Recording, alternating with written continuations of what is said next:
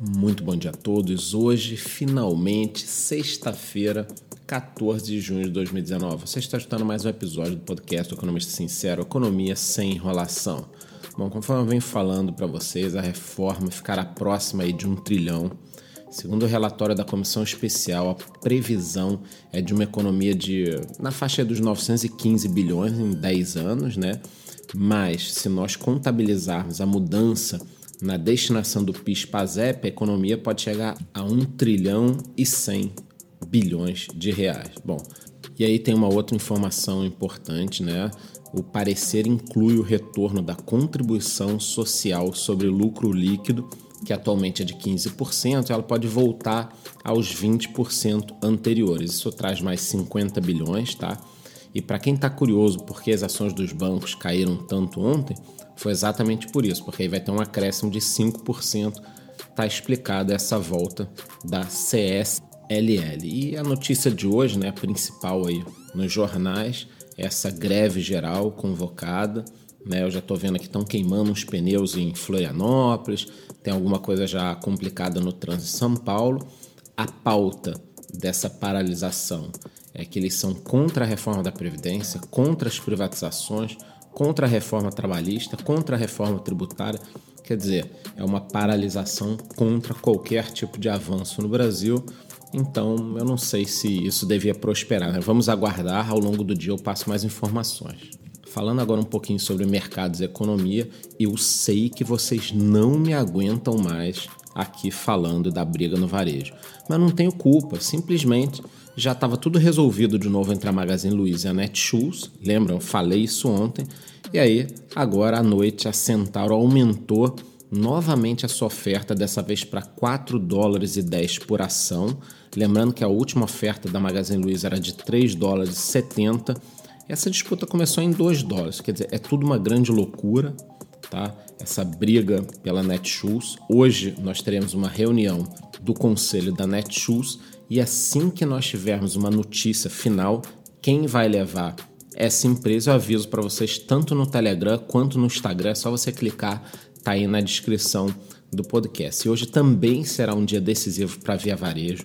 A família Klein estará assumindo o controle da empresa durante o pregão, tá? Isso vai acontecer durante o dia, provavelmente ali por volta de 10, 10 e meia da manhã nós já teremos mais informações. Me acompanha lá no Telegram. Se você quiser estar tá ali em tempo real, vou ficar na frente do computador analisando isso e passo informações no Telegram para o pessoal, tá? Então é um dia muito decisivo para o varejo em geral. Eu estou prometendo para vocês há muitos dias, né? Provavelmente na terça que vem sairá o vídeo no YouTube completo com todas as explicações da minha visão, por que essa briga tão grande, né? Dizer, de um lado você tem a Magazine Luiza brigando e do outro a Via Varejo se reestruturando. Isso já é tá, uma preparação de um Brasil pós-reforma da Previdência, onde eu acredito que o consumo vai crescer muito.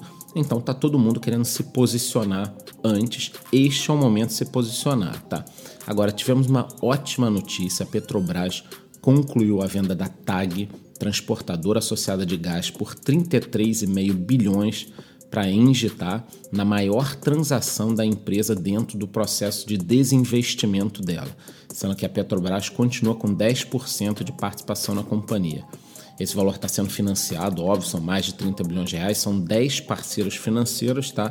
E eu acredito que seja uma ótima operação para as duas empresas Vamos acompanhar agora o desdobramento, se não vai ter eliminar, se vai ter eliminar, o que, que vai acontecer, quem vai ser a favor, contra. Mas tá aí uma excelente operação, é a Petrobras se reestruturando aí de toda a destruição de patrimônio que foi feito lá atrás e agora ela precisa desses desinvestimentos, que são as vendas dos ativos, para poder quitar aí toda a dívida que foi feita. A Petrobras chegou a ser a empresa mais endividada do mundo, do mundo, acreditem se quiser. Aqui agora falando sobre o mercado de criptomoedas, que é um mercado muito novo para algumas pessoas. Há um ano eu venho alertando todo mundo de que o Facebook está desenvolvendo a sua própria moeda digital e isso faz todo sentido. Só que nós tivemos uma notícia muito importante, tá? Parece que Visa, Mastercard, PayPal, Uber, Booking.com e Mercado Livre já embarcaram nessa ideia, eles estão entrando no projeto. A gente está falando de um banco de dados enorme, tá? Nós já teremos mais informações no próximo mês. A ideia é que essa moeda seja uma moeda estável ou com muito baixa oscilação, tá? Então não vai acontecer de você ter uma moeda do Facebook valendo um dólar, amanhã ela vale 10, depois vale 50 centavos, e aí você não consegue transacionar. Não, não é isso. A ideia é que ela seja quase estável, como se fosse um dólar, vale a moeda. E aí as pessoas vão utilizar no comércio. Isso vai ser algo incrível, tá? Há coisa de uns dois meses atrás, Facebook, WhatsApp, Instagram, os três ficaram fora do ar praticamente o dia inteiro. O Facebook avisou que era apenas uns problemas nos servidores. Eu avisei para a turma: olha, isso não é problema no servidor. Eles estão integrando as três plataformas, está tudo já unido, então as três plataformas estão conversando, elas eram independentes. Apenas o WhatsApp tinha criptografia de ponta a ponta, agora o WhatsApp, Facebook Instagram provavelmente já estão com esse sistema será algo revolucionário.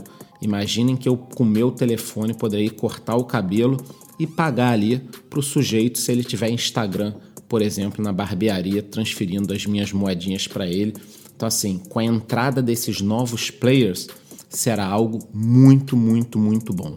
E aproveitando aqui para finalizar com as minhas conclusões que eu sempre gosto de fazer no podcast, já que falamos de pequenos varejistas, tal como o sujeito que corta o cabelo, a moça que faz o brigadeiro. Quer dizer, essas atividades muito interessantes que giram a economia, né? Mas que no Brasil sofrem muito. Agora, tivemos uma ótima notícia. Ontem, o governo dispensou 287 tipos de empresas de alvará de funcionamento. A medida já é parte da MP né, da liberdade e que atinge bares, manicúrios, borracharias, entre outros setores. A ideia é diminuir o peso da burocracia e o excesso de regulamentação para pequenos e médios empreendedores. O Brasil é um dos piores países para se empreender, é tudo difícil, só quem empreendeu até hoje sabe quanto tempo, dinheiro são gastos em coisas que não tem a ver com o core, que não tem a ver com o seu negócio. Então, acho assim, esse é o caminho, gente. Além da reforma da Previdência, da reforma tributária, você desburocratizar, você desamarrar o empreendedor, esse é o caminho. Afinal de contas, o sujeito abre lá uma loja de brigadeiros ou faz as coisas em casa, ele não quer crescer, porque quando você começa a crescer é um desespero. Então, eu acho que essas medidas como desburocratizar aí 287 tipos de empresas são muito, muito positivas. Eu falo sempre aqui no podcast. Eu acredito demais no Brasil. Com isso, eu encerro esse podcast. Eu vejo vocês segunda-feira aqui no mesmo horário. E lembre-se que você a qualquer momento pode falar comigo ou falar com as mais de 3 mil pessoas que estão agora lá no nosso Telegram conversando sobre mercado financeiro, economia e outros assuntos. Muito bom dia, ótimo final de semana.